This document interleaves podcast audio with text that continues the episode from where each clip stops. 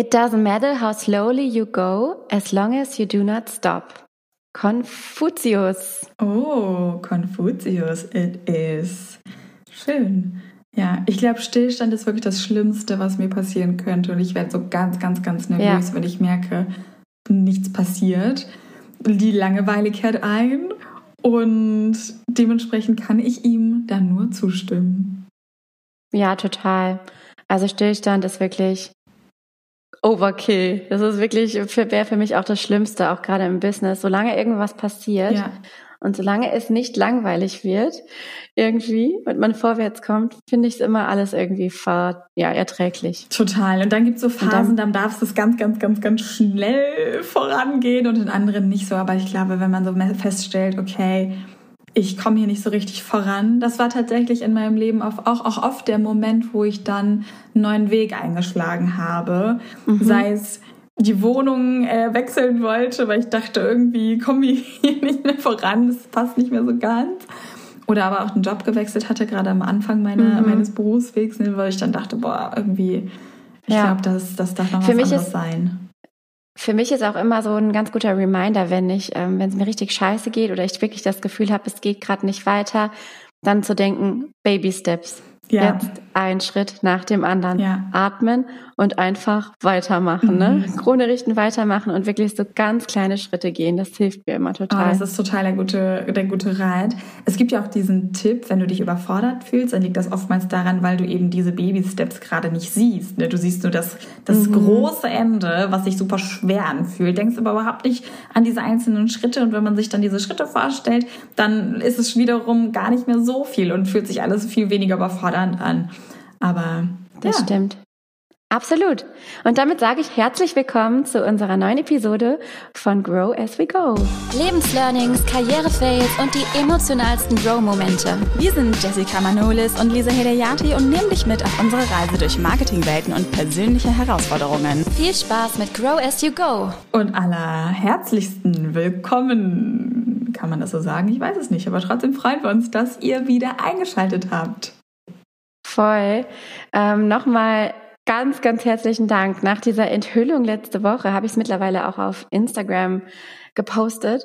Und ähm, ja, bin total happy, dass sich so viele mit mir freuen und auch so viele Business-Kolleginnen gerade irgendwie auch schwanger sind. Also mhm. Also gefühlt ist die ganze Blase, die ganze Blase schwanger und ähm, das ist ganz, ein ganz cooles Gefühl. Und jetzt bin ich irgendwie, ja, nach den ersten Wochen, die so ein bisschen vor sich hin geplätschert sind, wo ich nicht so richtig wusste, wohin mit mir, bin ich jetzt doch ganz happy, dass ich es geteilt habe und habe das Gefühl, das ist jetzt wieder ein Schritt und jetzt geht's wieder los. Ja, mega, mega schön, dass wir hier so eine aktive Community haben und so viele dann auch geschrieben haben. Wozu auch viele von euch geschrieben haben, war ja zu der Frage aus der letzten Folge. Wir haben euch gefragt, wie ihr eigentlich eure Erfolge feiert und wer von euch überhaupt Erfolge feiert. Fangen wir mal mit dem zweiten Part der Frage an. Und tatsächlich, zwei Drittel von euch feiern nie Erfolge, ein Drittel von euch feiern immer Erfolge und die wenigsten sind da so ein bisschen indifferent und feiern hin und wieder mal Erfolge. Also es gab tatsächlich, und das fand ich so spannend, nur das eine oder andere Extrem, was mich noch mehr darin bestätigt, dass das ganz viel mit Kultur zu tun hat, mit der Art und Weise vielleicht auch, wie die eigenen Werte sind oder vielleicht auch mit der eigenen Erziehung. Es gibt dann ganz, ganz mhm. viele verschiedene Art und Weisen, wie ihr eure Erfolge feiert, sei es eben genau mit dieser Flasche Champagner, die ihr ebenfalls köpft, ein Essen, Spa-Tag, Me-Time etc. Also da waren ganz unterschiedlichste Antworten mit dabei. Aber ich denke, am Ende ist das Aller, Allerwichtigste, dass du deine Erfolge fühlst und nur du ganz, ganz alleine. Das ist das Wichtigste, wenn wir uns uns mit unseren Erfolgen beschäftigen. Ja, voll. Also ich finde es auch spannend, so dieses ganz oder gar nicht. ja. Hätte ich auch gar nicht mit gerechnet. Aber ja, es ist, glaube ich, wie du sagst, echt so eine, ähm, vielleicht auch eine Frage der Persönlichkeitsentwicklung, wie weit man auch in dem Thema ist ja. und wie man sich auch der Frage vielleicht schon gestellt hat. Ähm, das hat ja auch so ein bisschen was mit diesem Empowerment-Trend zu tun, ähm, den man, den man ganz viel online sieht, ne? so dieses ja feier dich doch mal selbst und gesteh dir das doch mal zu, klopf dir mal selbst auf die Schulter. Das sieht man ja schon total häufig. Ja. Und ich ähm, erwische mich da auch immer wieder, dass ich manchmal denke, äh, wofür jetzt? Ne? Aber da haben wir ja letzte Woche schon drüber gesprochen. Und heute haben wir uns gedacht, naja, jetzt haben wir euch letzt, das mal so tief mit in unsere Abgründe genommen, in unsere, in unsere tiefsten Learnings und in das, was wir so erlebt haben über den Sommer, dass wir dieses Mal gar nicht um den heißen Brei rumreden wollen und direkt mit einem ja, informativen und coolen Gesprächsbedarf loslegen. Und ich würde sagen, Mats ab und dann erzählen wir euch mal, was unser heutiges Thema ist. Gesprächsbedarf. Wir alle müssen uns natürlich jetzt mit der Strategie 2024 beschäftigen. Und das bedeutet natürlich auch, dass wir wissen müssen, welche Trends gibt es eigentlich im nächsten Jahr. Und wir sind als eine der allerersten genau mit diesem Thema nun am Start für euch. Denn wir wissen, ihr beschäftigt euch nicht erst im Dezember mit diesem Thema, sondern fangt jetzt schon langsam damit an, euch zu überlegen, wo soll die Reise eigentlich im nächsten Jahr hingehen. Und das betrifft natürlich sowohl Unternehmerinnen wie, wie Selbstständige als auch Personen in der Festanstellung, die in den Marketingteams sitzen etc. Und wir werden heute Antworten auf die Frage finden, welche Trends müssen wir eigentlich im nächsten Jahr vor Augen haben, welche müssen wir berücksichtigen, welche können wir vielleicht auch ein bisschen weiter vernachlässigen. Und da habe ich einige Punkte äh, mitgebracht, die wir dann immer mehr diskutieren werden, diskutieren werden, was ist eigentlich dran, was ist auch unsere Einschätzung jeweils für den jeweiligen Trend. Und bevor ich mit dem ersten Trend loslege, Jessie, wollte ich mal fragen, gibt es so eine Sache, wo, was vielleicht jetzt gerade noch gar nicht so groß diskutiert ist, wo du aber denkst, ah, das sollten wir auf jeden Fall auf dem Schirm haben, vielleicht irgendein Tool, irgendeine Technik, irgendeine Plattform, irgendwas, wo du sagst, so, boah, ich glaube, das, das ist noch total gering diskutiert, aber da sollten wir mal die Augen mhm. offen halten? Ja, so gering diskutiert, finde ich, kann man gar nicht sagen, aber ich denke, in, in Sachen Plattform wird es schon sich wieder ein Stück weiter Richtung Videocontent verlagern. Und was ich auch im Kommen sehe, ist auf jeden Fall LinkedIn. Mhm. Wäre jetzt so meine, meine Vermutung, ähm, dass sich da auch im nächsten Jahr nochmal unheimlich viel tut und dass halt diese ganzen, ja, dieses Ganze, was gerade noch nicht so wirklich das ist ja noch absolut in den Kinderschuhen, ne? Und ich denke, wir, wir sehen da schon noch eine stärkere Entwicklung hin zu Corporate Influencern, ähm, die auch wahrscheinlich vermehrt gedrängt werden von ihren Unternehmen, da auch aktiv zu sein, ähm, neben dem Networking, neben dem Networking-Gedanken, den man ja sonst auf LinkedIn eher im Vordergrund hatte. Also das kann ich mir super vorstellen, aber auch gleichzeitig eben so dieser Multi-Channel-Ansatz von Videocontent auf möglichst vielen Plattformen effizient zu streuen, mhm. um so ein bisschen weiter die Omnipräsenz aufzubauen. Das sind so meine zwei Vermutungen, Jetzt mal so ganz spontan. Ja, super cool. Also genau diese beiden werden wir jetzt heute auch unbedingt diskutieren. Ach ja, spannend. Total spannend. Also, also ihr müsst wissen, ihr müsst wissen, Lisa ist heute vorbereitet und sie stellt mir quasi, ihr kriegt quasi meine Live-Reaktion. Sie stellt mir die neuesten Trends genau. vor und dann diskutieren wir. Ähm, das heißt, es wird auch für mich spannend heute. Absolut. Aber wie man schon, schon äh, erkennt, du bist natürlich auch nicht, du bist nur, weil du nicht schriftlich vorbereitet bist, heißt das ja noch lange nicht, dass du nicht wirklich vorbereitet bist. Und ich, ich bin ja nicht von gestern, ne? du bist von morgen nämlich. So. So, mein Job. Ja, das war schon das Ende der Folge. So, dann äh, ich würde direkt mal LinkedIn aufgreifen. Du hattest ja schon gerade gesagt und ganz, ganz spannend fand ich jetzt am Freitag. Da war ich ja auf der Baby Got Business Konferenz, der Online-Marketing-Konferenz von Ann-Kathrin Schmitz von Baby Got Business, ihrem Podcast. Dadurch ist bekannt geworden und auch durch das Management von Nova Lana Love. Und sie hat jetzt das zweite Mal ihre eigene Konferenz gestartet. Und da geht es natürlich auch ganz, ganz viel um Trends. Und es wurde vor allem super viel über LinkedIn gesprochen, wie du es gerade schon vermutet Ach, hast. Mhm. Und tatsächlich wurde unter anderem erzählt, dass selbst Snoop Dogg jetzt mittlerweile einen LinkedIn-Kanal hat, jetzt seit einigen Wochen. Also das ist jetzt eine ganz heiße News hier bei uns im Podcast. Und wenn man sich jetzt vorstellt, okay, wenn jetzt selbst so ein Snoop Dogg, der ja so weit entfernt zu sein scheint von dem, was wir ja, so machen. von dieser Business-Plattform, ne? Also, genau. Dann müssen wir wirklich anfangen, uns zu fragen, was ist da eigentlich los? Ne? Wir erinnern uns ja noch an diese Zeiten vom Facebook-Feed, die wir alle auch ein Stück weit gerade in den Anfangsjahren sehr geliebt haben. Und es gibt ja mittlerweile auch einfach keine Plattform, die das so aufgefangen hat. Und nur weil sich unser Konsumverhalten weiterentwickelt, heißt das ja nicht, dass gewisse Feeds nicht immer noch interessant sind für uns, die wirklich uns mit Informationen versorgen, die wir interessant finden etc. Und genau das wurde tatsächlich auch immer und immer wieder betont. LinkedIn wird immer wichtiger und das tatsächlich mhm. nicht nur mit Videocontent. Also hier geht es tatsächlich auch um genau die ja. richtige Message in den Fotos, den Fokus auf deinem Kanal, die Nische, die du bedienst, die Zielgruppe, die du bedienst, etc. Aber grundsätzlich wurde immer wichtig, also immer die Wichtigkeit dieser Plattform für die Zukunft betont. Voll, ich finde, das hat man auch schon total im letzten Jahr gemerkt, also an der Entwicklung eigentlich so in den letzten zwei, drei Jahren. Aber auch vor allem im letzten Jahr, weil LinkedIn natürlich auch unheimlich viel getan hat und immer auch neue Features rauskamen. Ich könnte jetzt äh, spontan gar nicht mal eins nennen, weil man da wieder schon so mhm. verwachsen mit die ist. Die LinkedIn Story, ne? Ähm, die gab es zwischenzeitlich mal, die wurde dann wieder abgeschafft. Genau, die wurde wieder abgeschafft, ja. Aber es gibt trotzdem so kleine Sachen, ähm, die da immer wieder aufploppen und ich merke auch, dass sich mein Konsumverhalten dahingehend verändert hat, dass ich LinkedIn auch als Konsumplattform auf dem Schirm habe.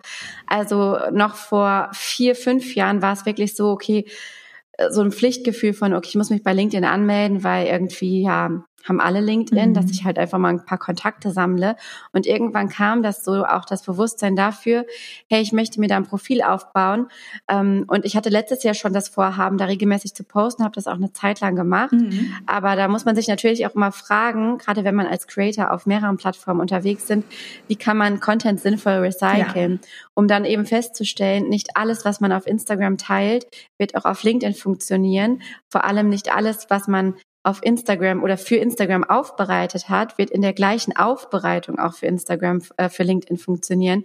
Das heißt also, ich bin da schon selektiv dran gegangen und habe mir überlegt, welche Postings, die ich für Instagram, weil das meine native Plattform ist, also die Plattform, die ich am ursprünglichsten bediene sozusagen und wo ich auch die meisten Kontakte und Ideen habe bisher, ähm, wie kann ich die Inhalte, die ich da teile, erstmal selektieren, was ist jetzt für LinkedIn vielleicht relevant und dann nochmal mit dem Hintergedanken, wie kann ich das vielleicht so umwandeln, dass es auf LinkedIn gut performt. Mhm. Und da habe ich auch festgestellt, es war jetzt letztes Jahr so, dass es da auch weniger der Videocontent war, der performt hat, also Reels zu recyceln, gar nicht so gut funktioniert, sondern eher die Message aus den Reels zu ja, zu isolieren sozusagen und dann einfach mit einem Text und einem Foto zu arbeiten. Das war für mich so mein Go-To-Format was auf LinkedIn einfach am besten performt hat. Absolut. Hast du da auch Erfahrungen gemacht? Ja, definitiv. Ich denke, wenn du Reels recyceln möchtest, dann kannst du sie viel eher auch auf TikTok oder vielleicht sogar bei YouTube Shorts hochladen. YouTube Shorts, mhm. genau, ja. Aber was ich tatsächlich festgestellt habe, ist grundsätzlich, was immer auf LinkedIn funktioniert, sind Recaps von Events, insofern das mhm. in irgendeiner Form mit Mehrwert gespickt ist. Und damit ja. meine ich jetzt nicht, ich war hier auf diesem jenem Event und das war's, sondern wirklich teil deine Learnings, teil das, was du mitgenommen hast für dich und passe, passe diese Learnings dann im besten Falle auch direkt an deine Audience mit an. Mhm. Also das ist wirklich was, was ich immer wieder feststelle, was aber auch ganz, ganz wichtig ist auf jeder Plattform, bevor du jetzt wirklich anfängst, deinen Content auf individuell anzupassen, dass gesagt wurde und immer und immer wieder, dass eine Message, ein Content Piece, eine Storyline, die du, die du kreierst, dass du versuchen solltest, die bis zu siebenmal manche mhm. sogar mindestens siebenmal recycelst. Und das fand ich so spannend, ja, dass du sie definitiv. auf jede Form, wie auch immer. Ne? Das heißt nicht, dass du immer wieder das Rad neu erfinden musst, sondern dass du vielleicht ein Thema hast, wo du eine, eine, eine Message rausbringen möchtest. Und auf Instagram, YouTube Shorts, TikTok ist es vielleicht dasselbe sogar und dann als Videoformat. Dann haben wir vielleicht mhm. noch ein Newsletter, vielleicht sogar zwei Newsletter. Dann haben wir den LinkedIn-Post und was auch immer du noch für einen Kanal bespielst. Und ja. ich glaube, dass Effizienz in der Zukunft auch bedeutet, dass du vielleicht sogar in die Breite arbeitest, viel gar nicht mehr so nur auf einer Plattform aktiv bist, sondern dann aber auch wirklich guckst, wie kann ich noch effizienter werden. Ja, voll. Ich nenne das Ganze ja ähm, Multipost-Thinking. Mhm. Ich habe jetzt so meine eigenen Begrifflichkeiten dafür, ähm, wie ich das dann in meiner Community versuche zu erklären. Und ähm, das ist auch das, was ich im, vor allem dieses Jahr nochmal verstärkt gemerkt habe, dass, es, dass der Trend wirklich in die Richtung geht, sich da so aufzustellen, mehr omnipräsent zu sein. Aber es geht ja manchmal nicht nur darum, mehrere Plattformen zu bedienen, sondern alleine innerhalb einer Plattform gibt es ja mittlerweile so viele Möglichkeiten. Also wenn wir an Instagram denken, alleine auf Instagram stehen wir ja vor der Entscheidung, mache ich jetzt ein Reel, mache ich eine Story, mache ich einen Karussellpost, mache ich eine Einzelgrafik, poste ich ein Foto, mache ich eine Statistik, ähm, erzähle ich eine Story, ähm, was auch immer. Oder was für eine Art Reel mache ich? Mache ich ein O-Ton-Reel, also mit Originalton von mir, ein Experten-Reel, wo ich irgendwie Infos gebe? Mhm. Mache ich eher so ein Trend-Sound-Reel? Mache ich irgendwie eine, ähm, ja, so ein bisschen parodiemäßig? Es gibt ja unendlich viele Möglichkeiten. Und das Ding ist, dass man natürlich nicht alles bedienen kann, aber wenn man so einen Grundstock an gängigen Formaten hat, dass man dann dazu hergeht und wirklich sagt, okay, ich habe ein Thema, sagen wir, keine Ahnung, meine drei Learnings von der Baby Gut Business Konferenz wäre jetzt dein Thema, dann überlegst du natürlich, wie könnte ich das nicht nur einmal in einem Beitrag verarbeiten, mhm. sondern wie kann ich das so effizient wie möglich in am besten sieben verschiedene Formate Ganz packen. Genau. Machst ein Reel draus, sprichst drüber, verpackst es mit einem Foto von dem Event, postest auf LinkedIn und auf Instagram, vielleicht sogar noch auf Facebook, je nachdem. Mhm. Ähm, weißt du, es gibt ja tausend Arten und das ist, glaube ich, wirklich das Wichtige, dass wir nicht mehr das Gefühl haben, mit jedem Post das Rad neu erfinden zu müssen, sondern auf bewährtes zurückzugreifen, mhm. was ja dann wiederum auch voll der Vorteil ist, weil du ähm, deine Brand dadurch unheimlich stärkst, dass du immer wieder über das Gleiche sprichst. Und das ist ja so ein Trugschluss, den viele haben. Ja, dass man, dass, dass viele denken, ja, ich sollte nicht über so viel ähnliche Themen sprechen ne, und dann versuchen, das Rad immer neu zu erfinden. Und da nochmal genau. der Hinweis, Nische ist hier wirklich der Schlüssel zum Erfolg. Ich bin mhm. ganz, ganz happy, weil ich jetzt langsam wieder Energie schöpfe oder übrig habe, um endlich auch wieder ein bisschen vermehrt auf Social Media aktiv zu sein. Vielleicht habt ihr es gesehen auf meinem Socializer-Account. Socializer unterstrich unterstrich auf Instagram. Und auf meinem LinkedIn-Account Lisa Hedayati habe ich jetzt tatsächlich auch einmal ein bisschen Content recycelt zumindest. Also ich habe ein Reel produziert, das hat mich effektiv so zehn Minuten gekostet. Vorm Schlafengehen nachts um zwei habe ich das gemacht. Ich wollte halt unbedingt eins erstellen. Ich wusste, wenn ich auf den Ananas, also warte bis zum nächsten Tag, dann werde ich es nicht schaffen, weil mhm. ich halt so viel vorhatte. Und der Posting-Text ist mir dann tatsächlich um zwei Uhr nachts so gut gelungen, dass ich den wiederum recycelt habe und angereichert habe und meine Learnings und dann heute auf LinkedIn gepostet habe. Ja. Und auf diese Art und Weise habe ich es schon mal so ein bisschen geübt. Natürlich weit entfernt von den sieben. Das heißt, ich werde das jetzt auch nochmal versuchen. Mein großes Ziel ist ja auch, meinen Newsletter wieder zu reaktivieren. Das äh, habe ich mir vorgenommen fürs nächste Jahr. Das heißt, äh, da bin ich jetzt wieder wirklich dran, um Step by Step auch genau diese Kontinuität und diese Effizienz herzustellen. Und damit leite ich über zum nächsten großen Learning. Mach das! Und das fand ich so, so, so, so spannend, diesen Gedanken. Ich glaube, LinkedIn, das hatten wir schon so ein bisschen im Gefühl. Den nächsten Gedanken fand mhm. ich sehr, sehr smart. Macht aber für mich total Sinn. Und zwar merken wir ja durch die immer größer werdende Akzeptanz und Vielseitigkeit von künstlicher Intelligenz, was wirklich alles möglich ist. Und wir sehen ganz viele Profile auf Social Media, das ist dir bestimmt auch schon aufgefallen, zum Beispiel mhm. zuletzt von Kendall Jenner, wo wirklich künstliche Intelligenzen exakt so aussehen und sprechen wie unsere Lieblingsstars. Das heißt, wir sind nicht mehr nur, also es gibt ja auch diese virtuellen Influencer-Profile, wo dann wirklich mhm. sehr, sehr erkennbar ist, dass das keine echten Menschen sind. Die haben dann so einen kleinen Manga-Twist im, im Look and Feel. Ja, das sieht alles nicht ganz so echt aus, aber trotzdem werden die immer mehr anerkannt als Influencer, was ganz spannend ist, obwohl da ja gar keine nicht nur eine Person hintersteht, sondern ganz viele und mhm. im Zweifel auch Algorithmen. Und jetzt merken wir, okay, jetzt kommt halt so jemand wie Kendall Jenner, so jemand wie Snoop Dogg, ne, die haben sehr viel Geld dafür bekommen, um sich fünf Minuten vor ein Greenscreen, Greenscreen zu setzen, zu sprechen. Die Stimme wurde aufgezeichnet, die Mimik, die Gestik, jede einzelne Bewegung und darauf hin konnte dann wirklich ein Account, ein sehr, sehr krasser Fake-Account erstellt werden. Auch von Paris Hilton gibt es so einen Account bereits. Also wer sich dafür interessiert, wirklich gerne mal so ein bisschen in die Tiefen von Instagram aufmachen. Da findet man schon eine ganze Menge und da ist wirklich ganz schwierig, die wirklich auseinanderzuhalten. Also das Original von der Fälschung. Was natürlich mhm. unmittelbar dazu führt, dass Community, so wie wir das jetzt von uns kennen, nicht mehr alleinig das ist, was, was der Schlüssel zum Erfolg ist, eine Community aufzubauen, ne? weil die haben dann plötzlich riesige Followerzahlen, sehen genauso aus und wir merken, glaube ich, selber, gerade wenn ich das erzähle, dass da so eine gewisse Skepsis ist, dass wir uns auch fragen, ja, warum jetzt das Ganze? Und diese Skepsis, und die kommt natürlich jetzt gerade, ja, wir beschäftigen uns sehr, sehr früh damit, aber das wird natürlich dann auch in den nächsten Monaten immer stärker ja. werden, dass Profile hinterfragt werden.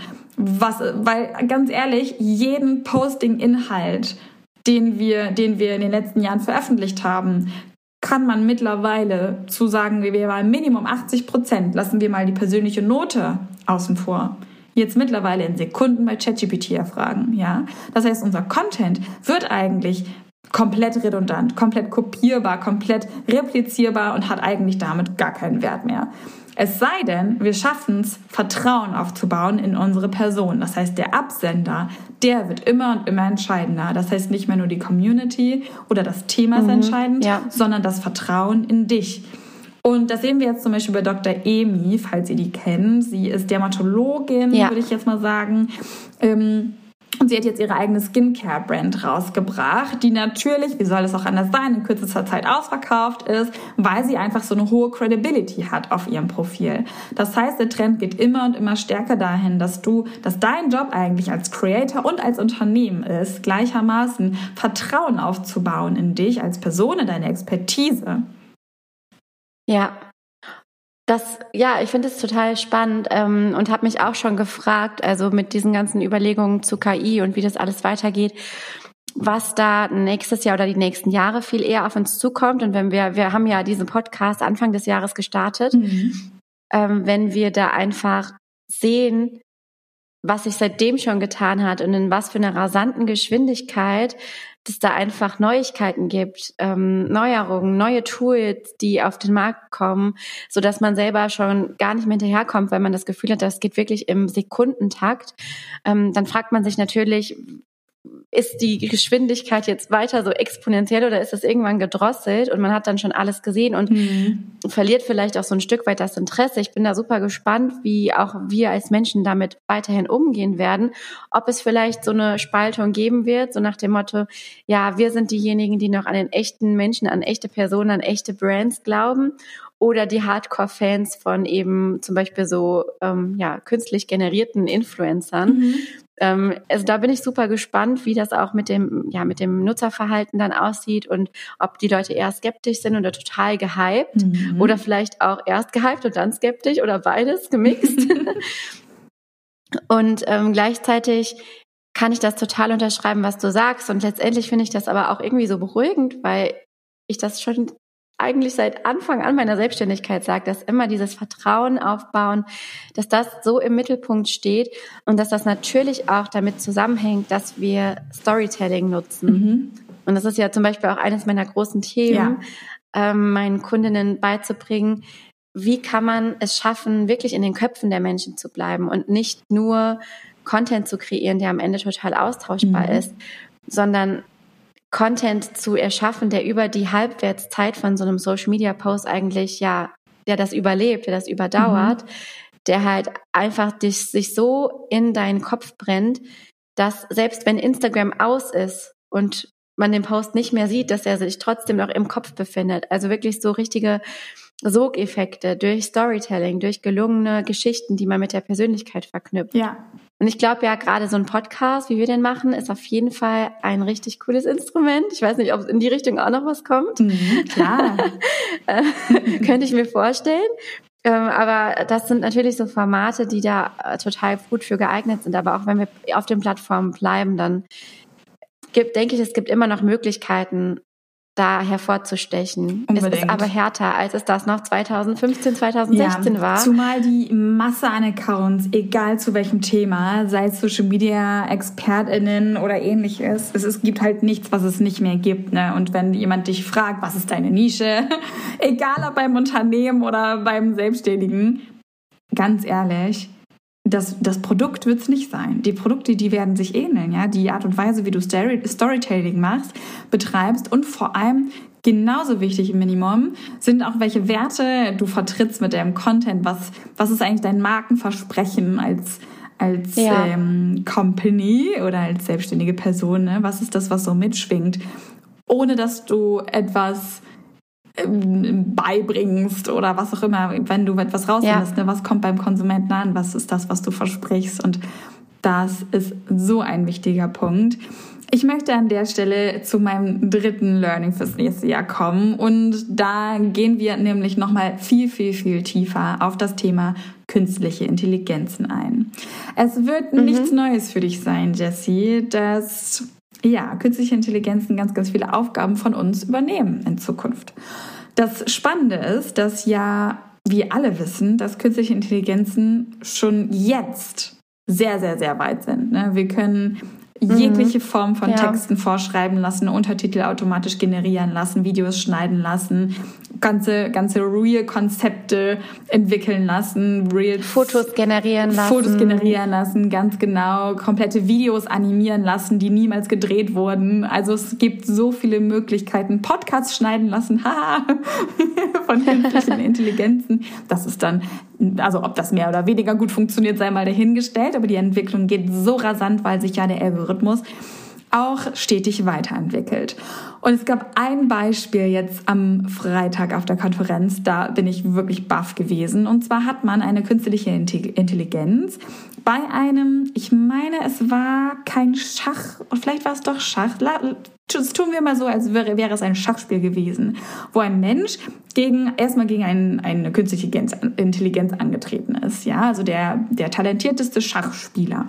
So, es war dann nicht so eine ganz so eine große Überraschung, dass diese Person dann gewonnen hat. Also der Algorithmus gewonnen hat. So rum. Ja. So, dann haben sie nämlich geguckt und haben durch Algorithmen die, sagen wir mal, erfolgreichsten 100 Spiele analysieren lassen, ähm, Schachspiele. Und ähm, auf der Basis haben sie dann, ähm, sind sie dann angetreten halt gegen, gegen ganz viele Profis und auch da haben die künstlichen Intelligenzen dann mehr, also mehrheitlich gewonnen, aber auch hin und wieder hat dann der Mensch gewonnen. Und was sie dann im dritten Schritt gemacht haben, ist, dass sie die Intelligenz, der Intelligenz nur erklärt haben, wie das Spiel funktioniert. Mhm. Und dann haben sie eine quasi künstliche Intelligenz Zero ohne Erfahrungswerte antreten treten lassen gegen die vorherig entwickelte künstliche Intelligenz, die die menschlichen Spiele analysiert hatte. Weil ja bei der ersten künstlichen Intelligenz die Aussage ist, dass der Mensch so intelligent ist, dass er die intelligentesten Züge ja schon alle einmal drauf hatte. Was dann aber der Fall war, ist, dass die Intelligenz, die überhaupt keine Erfahrungswerte vom Menschen mitgenommen hatte, in 100 zu 0 immer gewonnen hat. Okay, krass. Und das zeigt einfach die Power von künstlichen Intelligenzen und das, warum ich der Meinung bin, dass wir das nicht unterschätzen sollten, dass wir die Kraft nicht mhm. unterschätzen sollten und vor allem diese vielleicht eine Arroganz, die, die, die der Mensch oft hat, weil wir so überlegen sein, der, der Tierwelt gegenüber, ja. Wir haben zum ersten Mal etwas in unserem Leben, was so richtig krass überlegen sein kann und wird, wenn es richtig eingesetzt ist. Die Frage ist jetzt nur, wie wir das richtig für uns nutzen. Und ich glaube, dass viele von uns jetzt gerade noch so hier und da das ein ganz bisschen mit einfließen lassen, aber irgendwann wird die Frage nicht mehr sein, ähm, ist, äh, nutzen wir das, ja oder nein? Es wird irgendwann unser Normal sein, da bin ich von überzeugt. Es wird wie unser Smartphone ganz normal sein, dass wir einen Knopf im Ohr haben und dann einfach sagen, mhm. hey, könntest du mir mal eben eine Einkaufsliste schreiben? Ich möchte heute eine Minestrone kochen. Und dann hast du zwei Sekunden später deine Einkaufsliste auf dem Handy und bist im Supermarkt und kaufst das Ganze ein. Also, dass das komplett normal ich glaub, wird. das geht sogar schon. Das geht schon. Aber es ist noch nicht die Normalität für jedermann. Ja, es ist ja, genau. ja das stimmt. Und jetzt kriegen wir den Twist zum Marketing. Was ist jetzt, was bedeutet jetzt künstliche Intelligenz eigentlich für unser aller Marketing? Und da würde ich euch allen empfehlen, euch wirklich damit auseinanderzusetzen und jeden Step, den ihr momentan geht, einmal zu hinterfragen. Wie könnte ich diesen Step mit, auch mit einer künstlichen Intelligenz abdecken? Wie könnte ich hier mit Hilfe einer künstlichen Intelligenz noch effizienter werden? Und dann ausprobieren, wie du vielleicht viel, viel mehr schaffst. Vielleicht wird es dann auch einfacher für dich, diese sieben Content Pieces herzustellen, um dann vielleicht mehr Augenmerk darauf zu legen, wie dein Storytelling noch besser wird. Ja, dann es ja. geht nicht mehr um den Inhalt, Voll. sondern um das Wie. Ja, ich finde das total, total spannend, was du sagst. Gleichzeitig habe ich ähm, noch so einen anderen Punkt dabei vor Augen, mhm. und zwar ist das Nachhaltigkeit und KI, weil ich glaube, dass KI ja, je nachdem, wie sie halt aufgezogen ist, momentan noch echt so viel Rechenleistung frisst, dass es halt mhm. gar nicht nachhaltig ist und dass auch gerade im Moment die Suchanfragen, die man zum Beispiel an ChatGPT stellt, weil das äh, so mit so viel Serverleistung verbunden ist, nochmal deutlich, deutlich, deutlich mehr Emissionen ausstößt als zum Beispiel eine einfache Google-Anfrage, mhm. was ja auch schon eben mit Emissionsausstoß verbunden ist. Ne? Und da bin ich auch gespannt, wie es da in der Entwicklung weitergeht, weil natürlich das ja auch so ein Punkt ist, den man irgendwie auf dem Schirm haben sollte. Ich weiß noch, als ich über KI auf meinem Instagram-Account gesprochen habe, da kamen auch einige mit genau diesem Argument an, was ich sehr spannend fand und auch sehr dankbar dafür war, für dieses Aufmerksammachen auf dieses Thema, weil ich das zum Beispiel gar nicht wusste und gar nicht auf dem Schirm Schirm hatte, wie krass das ist, ähm, ja, wie krasse Emissionen das einfach verursacht. Und mhm. dass man sich dann doch bei ChatGPT-Anfragen also seit ich das weiß, bin ich dann doch manchmal so, oh, muss ich das jetzt wirklich eingeben? Mhm. Ach komm, ich lasse es. so, ich glaube, da wird es auch eine Entwicklung geben ja. in dem Feld, dass das einfach viel mehr auch publik gemacht wird, wenn einfach die Nutzung von KI noch mehr im Mainstream angekommen ist und dass dann natürlich bestimmt auch da Gegenbewegungen entstehen werden und einfach auch vielleicht auch einfach nur die Awareness, dass man damit auch achtsam umgehen muss, weil das auch Ressourcen verbraucht. Wollte ich einfach nur an dem Thema, also da einfach mal einstreuen, weil ich glaube, dass das vielen echt nicht so bewusst ist. Mhm. Und ich bin da jetzt auch mit gefährlichem Halbwissen unterwegs. Also ich könnte jetzt nicht sagen, was genau das ausstößt. Ich weiß nur, ganz schön viel. Es ist und mit Sicherheit eine ganze Menge Strom, die da verbraucht wird. Und solange wir noch keinen, keinen grünen Strom, 100% äh, Ökostrom aus unseren Steckdosen fließt, ist das einfach ein ganz wichtiger Punkt, den wir mit einbeziehen. Zumal ja auch, ja. also jede Ressource ist endlich. Und definitiv. Ja, da müssen natürlich Lösungen verfunden, bevor wir dann doch wieder anfangen, irgendwo Atomkraftwerke zu bauen, weil der Strom nicht ausreicht, weil wir jetzt so rasant schnell künstliche Intelligenzen ja. weltweit nutzen. Ne? Also wo ja. soll das hinführen, wenn wir nicht auch an Effizienz arbeiten? Ja klar, das ist am Ende ist es halt so eine Abwägungssache, mhm. ne? Wie du schon sagst, man man kann so viele Schritte im Business damit automatisieren. Mhm. Man muss aber auch ein Stück weit, glaube ich, lernen und verstehen und sich da auch mit beschäftigen, weil es ist ja nicht so, dass man einfach eine Anleitung dazu hat, wie das jetzt genau für dich oder für mich funktioniert, sondern man muss sich ja schon damit beschäftigen.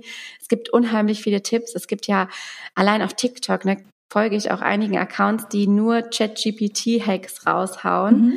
äh, so dass man sich immer auch das rausziehen kann, was für einen selbst passt.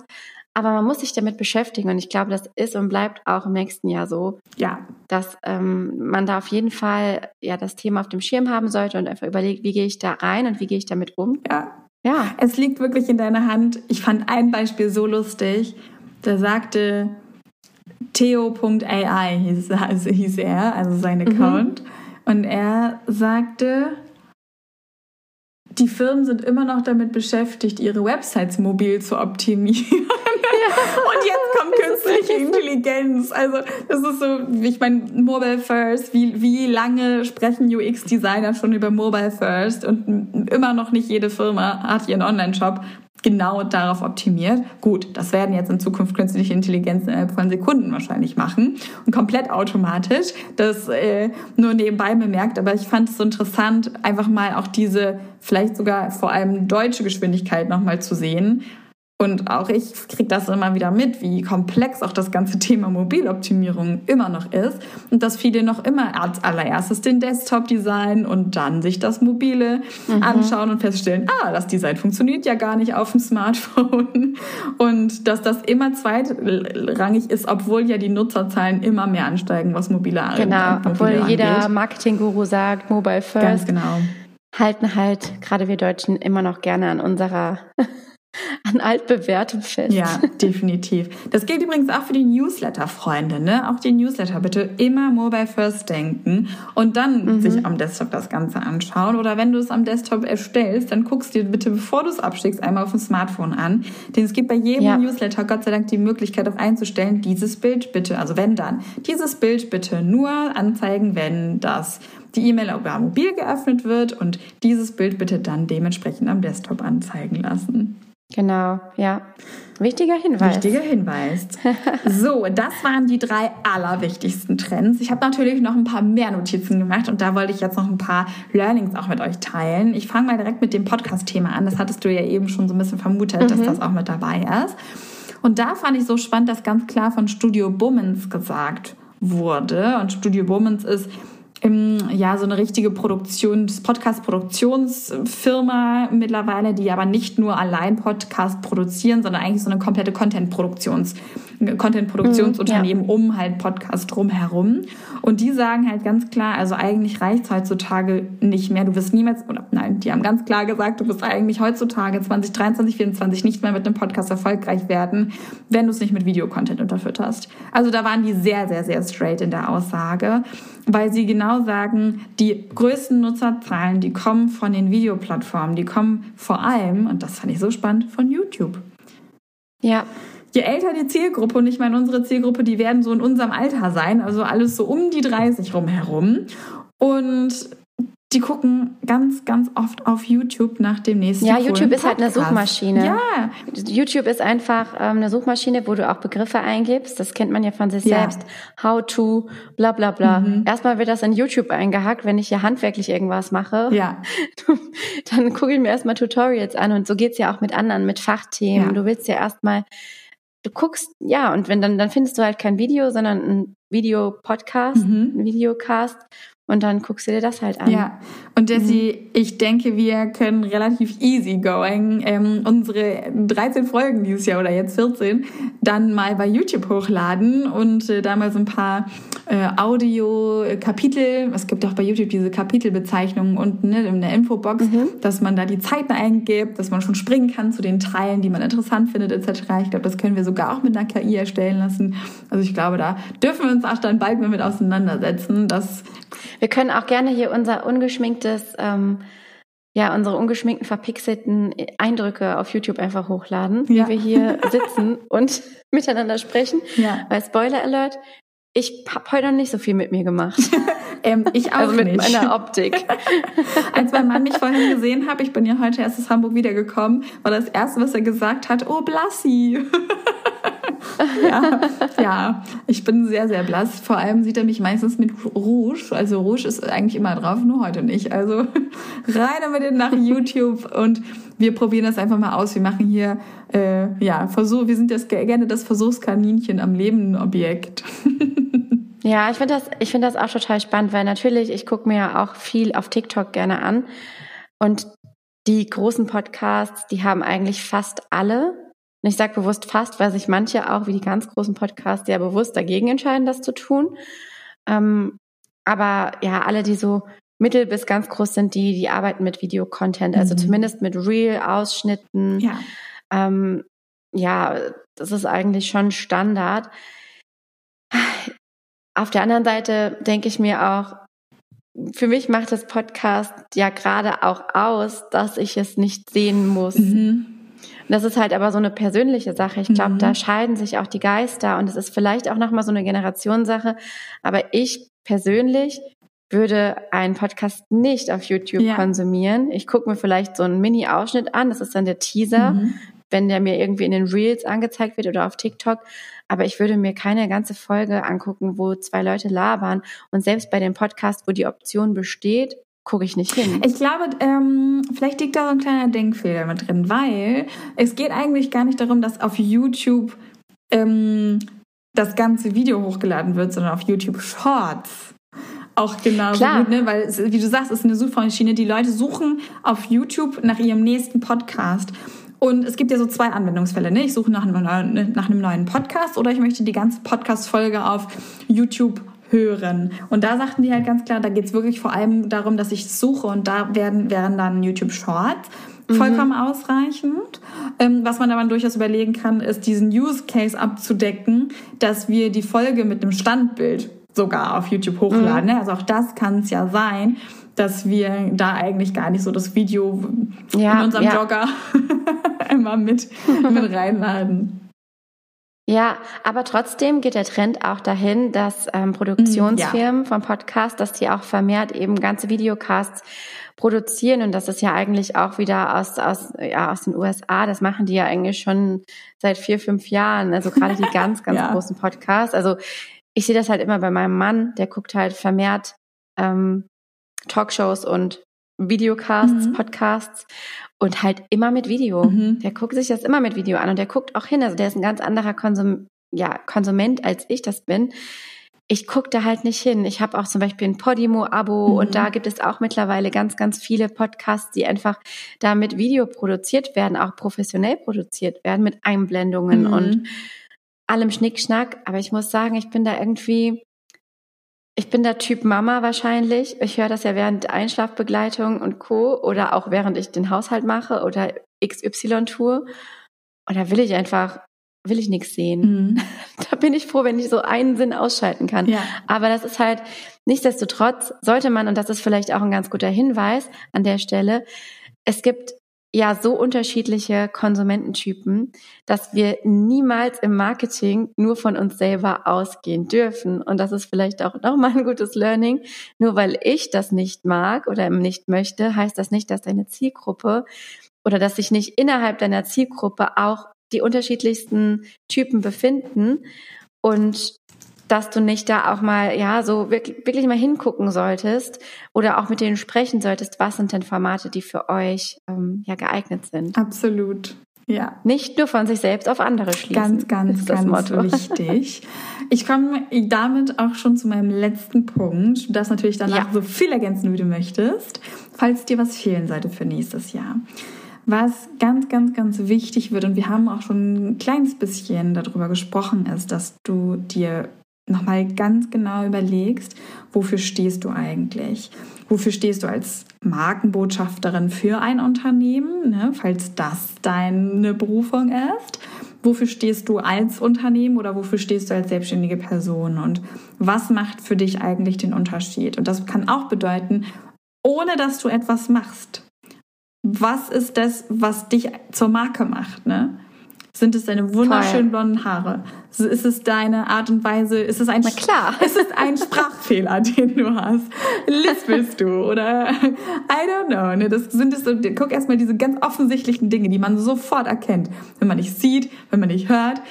Was sind die Dinge, die dich zur Marke machen, ob, ob, auch wenn du es gar nicht willst. Ne?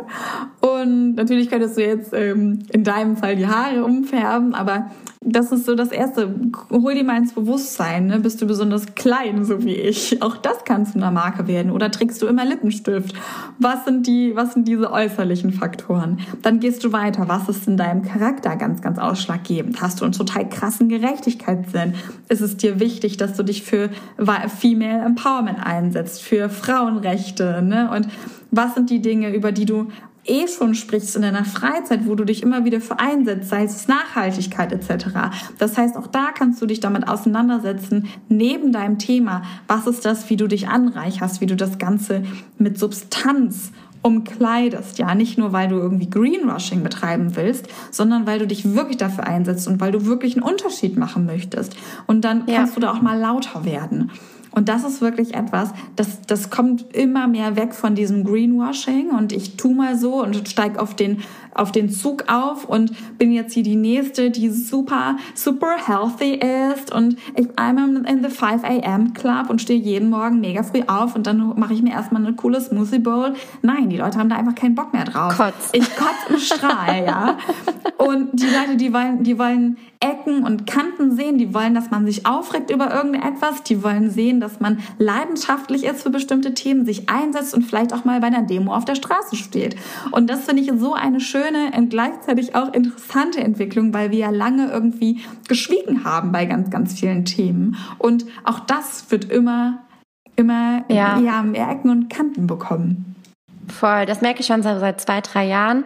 Ähm, dieses Thema auch, wie politisch darf ich als Business Ownerin mhm. sein, wie viel Politik und auch Gesellschaftskritik, ähm, wie dürfen diese Themen einfließen? Und da gibt es auch zwei Lager. Ich kenne auch viele Kollegen und Kolleginnen, die da sagen, nein, das sind für mich zwei Paar Schuhe. Ich möchte nicht mich politisch positionieren. Das hat für mich nichts mit meinem Content zu tun. Mhm. Ich persönlich sehe das wiederum ganz anders. Ich finde, das ist für mich auch gerade das, was mich ausmacht, mhm. weil natürlich Werte damit einfließen ja. und auch einfach so ein Weltbild, dass ich auch über eine politische Haltung ähm, ja zeige und vermittle. Ja. Und das heißt nicht, dass ich jetzt zu jeder politischen Debatte meinen Senf dazu gebe.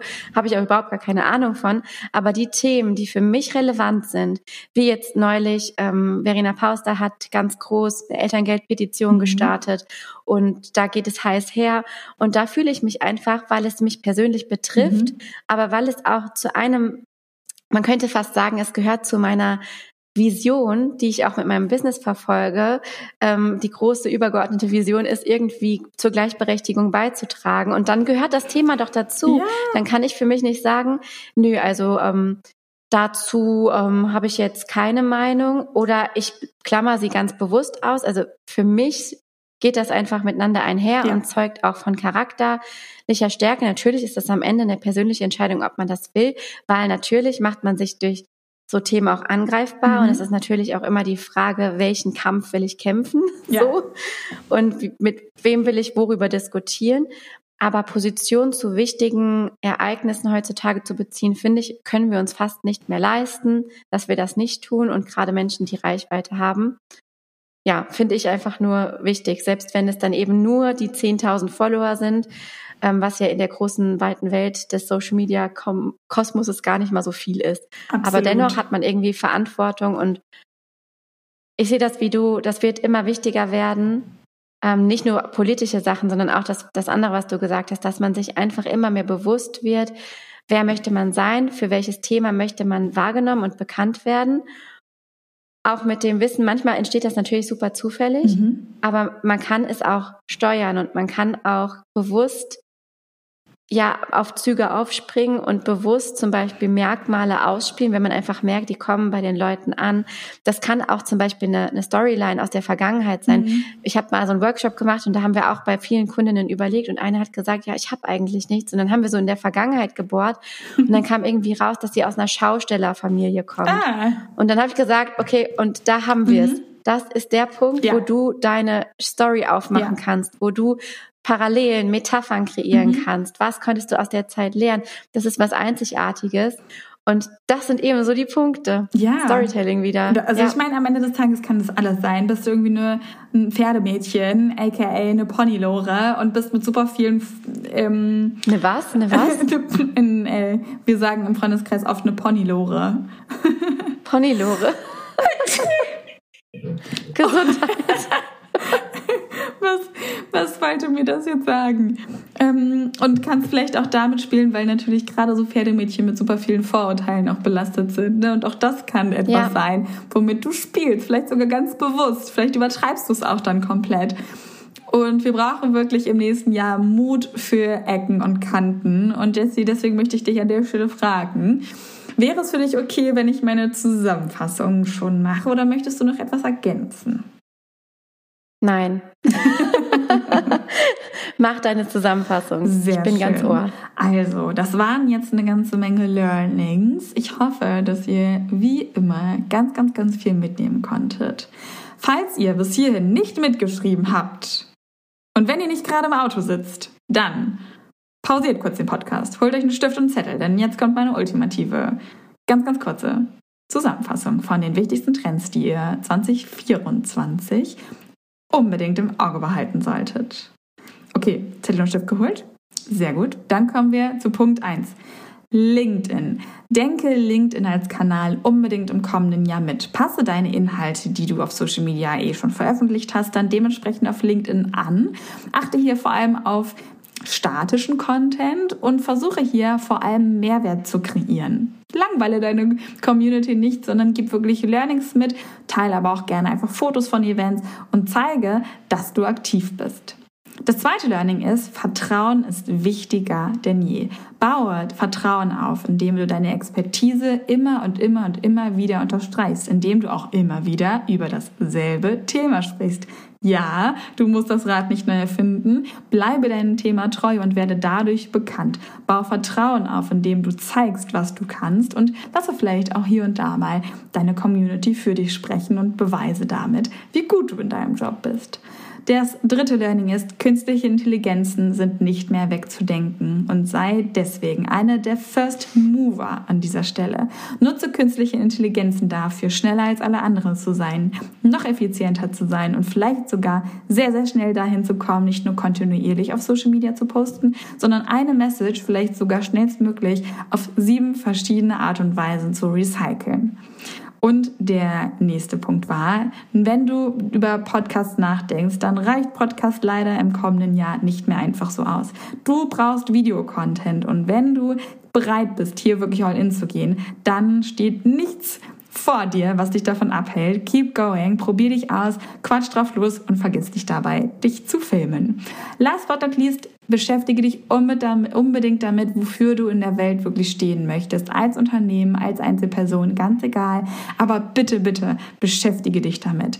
Hör auf, Greenwashing zu betreiben oder was auch immer oder so zu tun, als würdest du zum 5 a.m. Club gehören, obwohl du eigentlich morgens um 5 Uhr nur kurz aufstehst, um deine Story hochzuladen, dass du schon wach bist. Nicht, dass ihr das da draußen ähm, machen solltet, aber ich glaube, im übertragenen Sinne wisst ihr, was ich meine. Mach wirklich einen Punkt an der einen oder anderen Stelle. Provoziere auch mal ein bisschen mit deinen Aussagen und schau, dass du damit wirklich das unterstreichst, wofür du in Zukunft stehen möchtest. Mike, drop! Mic drop, sehr cool. Ja, dann würde ich sagen, wir haben's. Und ähm, ihr könnt jetzt gucken, was ihr mit den Infos macht und lasst es mal sacken. Eine kleine Bitte hätte ich noch in Zukunft wird es immer mal wieder unter den Spotify-Nutzern oder für die Spotify-Nutzer unter euch eine kleine Umfrage direkt unter der Folge geben. Das heißt, schaut doch gerne mal unter die Folge. Da könnt ihr uns nämlich helfen, ja, mit der Folge zu interagieren. Wir stellen da gerne ein paar Fragen. Ja, antwortet drauf und da könnt ihr auch weiterhin schreiben, wie ihr die Folge heute fandet oder was eure wichtigste Erkenntnis war. Und in diesem Sinne, in diesem Sinne würde ich sagen, wir hören uns in zwei Wochen wieder. Macht's ganz gut. Yes. Und tschüss. Bleib gesund. Tschüss. Genau, bleib gesund.